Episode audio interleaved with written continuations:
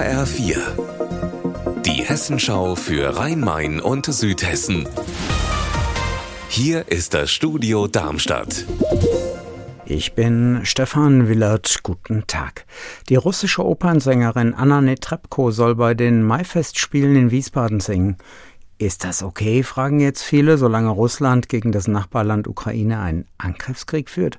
Zu den Maifestspielen sind ja auch ukrainische Künstler nach Wiesbaden eingeladen. HR-Reporterin Andrea Bonhagen in Wiesbaden. Singt sie jetzt oder singt sie nicht in Wiesbaden?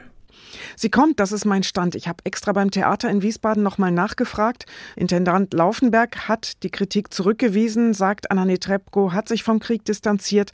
Sie habe Mutter und Schwester in Russland und könne nicht deutlicher werden.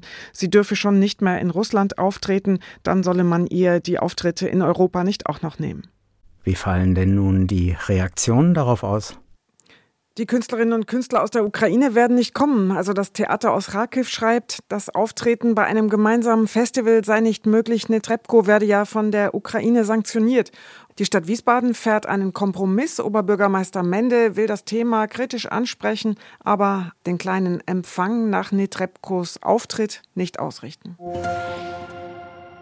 Auf der Autobahn am Frankfurter Flughafen rast ein Auto in eine Unfallstelle. Da waren schon Ersthelfer im Einsatz. Einer der Helfer wird getötet. Im vergangenen Mai war das. Heute musste sich der 39-Jährige, der ungebremst in die Unfallstelle gefahren ist, vor dem Amtsgericht in Groß-Gerau verantworten. HR-Reporterin Anna Vogel, was hat er gesagt?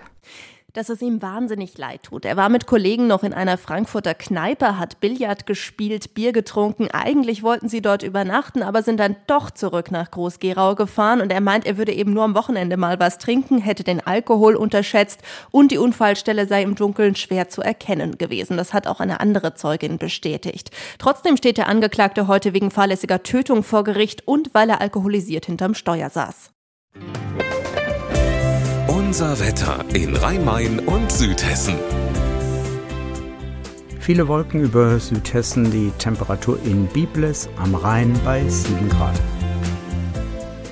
Ihr Wetter und alles, was bei Ihnen passiert, zuverlässig in der Hessenschau für Ihre Region und auf hessenschau.de.